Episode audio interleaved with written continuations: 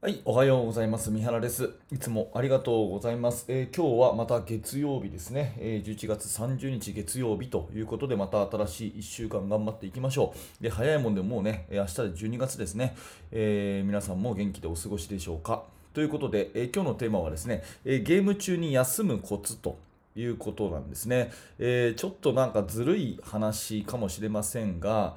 えゲーム中もですね、ちょっと休みながらやっていかないと体力が持たないっていうところがあると思うんですね。えー、特に選手層の薄いチーム、うん、あの主力の選手は絶対下げられないとかあると思うし、まあ、スケジュールによってはね、ダブルヘッダーとかね、えー、本当に大事な試合が2試合1日であるとかっていうこともあると思うんで、本当にフルパワーでですね、えー、出る瞬間のプレーができればいいんですけど、まあ、体力的なところを考えたら少しね、えー、ゲーム中に、あのー、気を抜くポイントっていうのを教えてあげるのも大事かなっていうふうに思っています。うん、でまあ、理想はそんなことしないで、えー、ちゃんと出てるときはもう全力で全部の体力を使って全てのプレーをやっていく。で、ベンチに下がるときに休むっていうのが、まあ普通ですし、それがもう理想なんですけども、まあ、なかなかそうじゃないと。で、私が、うん、見る限り、ベテランの選手ほど、うん、あの大人のね、えー、まあ、プロの選手とかほど、やっぱり大事なところは力を発揮するんだけど、大事じゃないところは休んでるっていうことが結構あるし、むしろそういうことができる選手こそ上手い選手っていうふうに思うので、えー、いくつかポイントをお話ししたいと思います。まずですね、オフェンスかディフェンスかどっちかって言ったら、絶対ディフェンスで休んじゃいけないんですね。なので、オフェンスでゆっくり攻めて、苦しくなったらオフェンスで休むっていうことは頭に入れといていいと思います。まあ、速攻で走るとか、あとディフェンスでね、ハリバックするとか、えー、ハーフコートディフェンスでしっかり休まないで守るっていうことは、これもちろん大事なんですが、うん、オフェンスの時っていうのは、ある程度ゆっくりね、息を整えてもね、別に問題ないんですよ。うん、基本的にオフェンスが動かないとディフェンスってのは動かないんで、ね。えー、もう一回言いますけど、オフェンスが動かない限りはディフェンスは動かないので、えー、まあ、オフェンスでやっぱり息を整えてね、あえてゆっくり24秒使って攻めると。で、その時に、ちょっと体力を回復するっていうことは、考えておいていいと思います。ずっとね、ガチャガチャガチャガチャやるチームありますけど、そうするとね、体力の消耗も激しいし、得点効率も良くないので、オフェンスで、ゆっくり休むということ、これも大事ですね。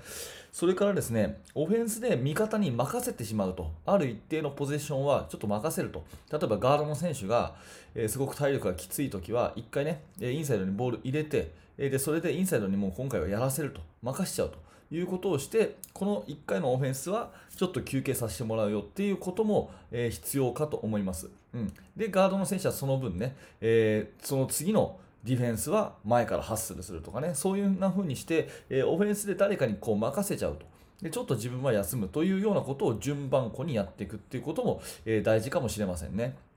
うん、でディフェンスでですね休んじゃいけないんですがどうしても、えー、ちょっと休みたいという時はゴール下で休むことですね。うんあのまあ、よくあるシーンはですねハリバックするのが遅くてテレテレテレテレ帰って結局やられるっていうケースがあるので辛い時ほど思いっきりダッシュにで、えー、ゴール下まで下がってでゴール下で、えー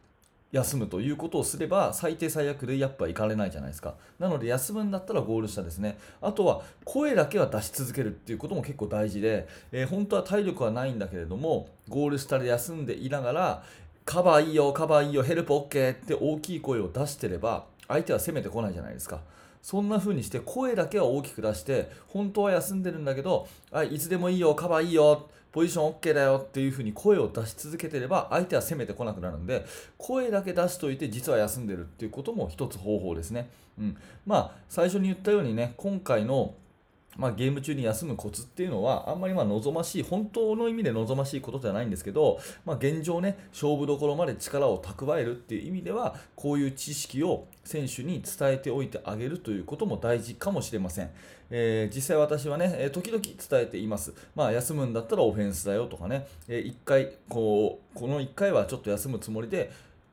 味方のプレイヤーに任せてしまって休むっていう方法もあるよとかね、えディフェンスは声だけ出してれば相手は攻めてこないものだよとか、えゴール下に立っとけば最低最悪大丈夫だよっていうような話はしたりしますので、まあ、何らかね、あなたのヒントになればと思ってお話をさせていただきました。え今日はね、ゲーム中に休むコツというテーマのお話です。はい、ありがとうございました。えー、このチャンネルはいつもバスケットボールとかコーチングに関する、えー、ラジオ配信をしているチャンネルです。もし何らかあなたのお役に立てたのであれば、ぜひ、えー、また次回も聴いてください。チャンネル登録お願いします。えー、そして現在ですね、えー、動画の説明欄のところにヒマラヤラジオというリンクが貼ってあります。でヒマラヤをね、フォローしていただけると、あのスマホで聞くときにですね、えー、YouTube の動画再生じゃなくて、ポッドキャストで聞けるので、まああの情報量も少なくね、え済むのかな、再生しやすいのかなと思うので、で聞き流ししやすくなるためにヒマラヤラジオの方もぜひ、えフォローをお願いします。はい、え最後までご視聴ありがとうございました。三原学でした。それじゃあまた。